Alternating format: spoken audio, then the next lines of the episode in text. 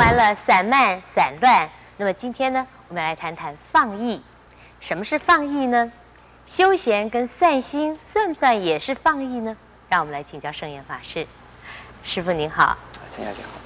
是不是首先啊，请师傅给我们解释一下什么叫放逸，好不好？放逸啊，呃，比如说，我现在应该坐在这个地方，坐好好的坐啊。嗯。呃，再躺下来，就变成这个样子啊。呃，也就是。他跟那个比懈怠呀更进一步。哦，比懈怠还不好吗？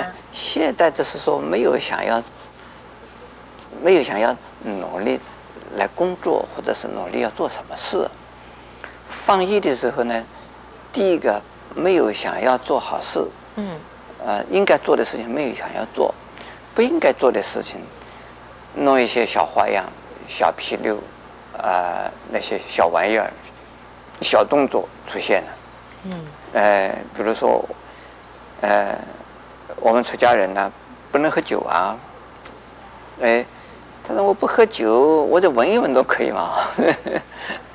这个，呃，我们就比如说我们出家人，呃，不能够看看电影呢，没关系啊，看电影不去，我就哪个买个这个买个录影带回来看一看都可以吧啊，虽然。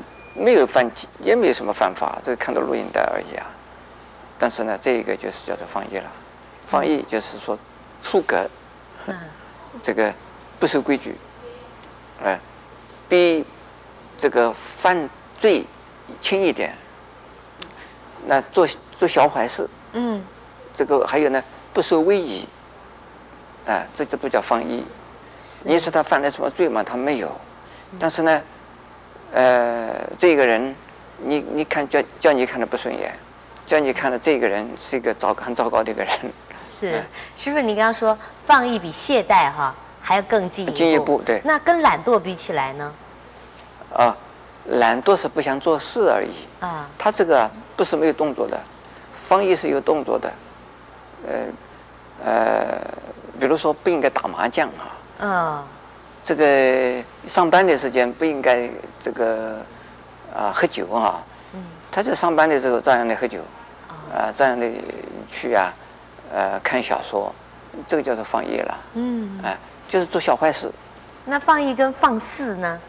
放肆又不一样了啦。啊。放肆的时候呢，呃，就是就是不在乎，嗯，自己的动作，自己讲话。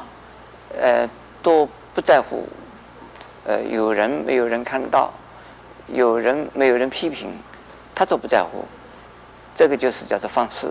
嗯。呃，比如说，呃，他做了一个做了一个姿势，像现在你你做的姿势非常好了，那如果说是一个女孩子，这个四仰八叉的在那边，呃，躺在那边，坐在那边，呃，这个人人都可以看得到。你说这个叫做放肆哈，呃，比如说我这个出家人，呃，我应该要把衣这个至至少要这个衣服要穿整齐嘛，或者是要穿好啊。但结果我打个侧膊在路上走，这个叫做放肆，呃，就是说你自己的动作、自己的行为，让人家看到很已经到刺眼的程度，呃，但是你是不是已经犯了法呢？还没有到法犯法的程度。嗯。这是哎，这是人家看觉得很不舒服的事情。嗯哼，不是我看看电视啊，或者我消遣啊、休闲啊，算不算也算放逸呢？那跟师傅刚说打麻将也算放逸啊。对对，那像我们现在这个电视节目，人家来看，那不叫做放逸啊。呃，放逸的意思也就是啊，自己啊应该。在做功功课的时候，不做功功课，而去做其他的不不应该做的事情去了。嗯，放逸自己，呃，就是像一只马哦，呃，已经训练的训练过的马，但是偶尔呢，它会野一下，这个变成个野变成个野野马去。有有人说，哇，这个女孩子是个野丫头，你看她好野哦。这可能是放逸，也可能是放肆，就偶尔脱缰一下。是。那么这样说起来，是不是我们生活里面啊，呃，散散心啊，有点生活情趣啊，都被归类于放逸吗？呃，这个不应该这么说啊。呃，是这生活非常紧张的呃情况下，你能够啊、呃、有一个呃这个呃回旋的空间，或者是让你有一个呃转移转转换这个气氛，或者是呢让你轻松一下的这个啊、呃、这种生活方式，这应该不算是放逸。嗯。啊、呃，放逸就是说，刚才我已经讲过，嗯，不应该。你这个时候应该是在工作，应该是在念经，嗯、应该是在做什么，但是你没有做，而且你有另外一个小动作出现。所以放逸并不是说做什么事情，而是说时间地点合不合宜。对对，那那个不适合地点，不适合时间，啊，就是不对的。这就是放逸了。是，那么如何才能够做到所谓身口意都不放逸呢？那。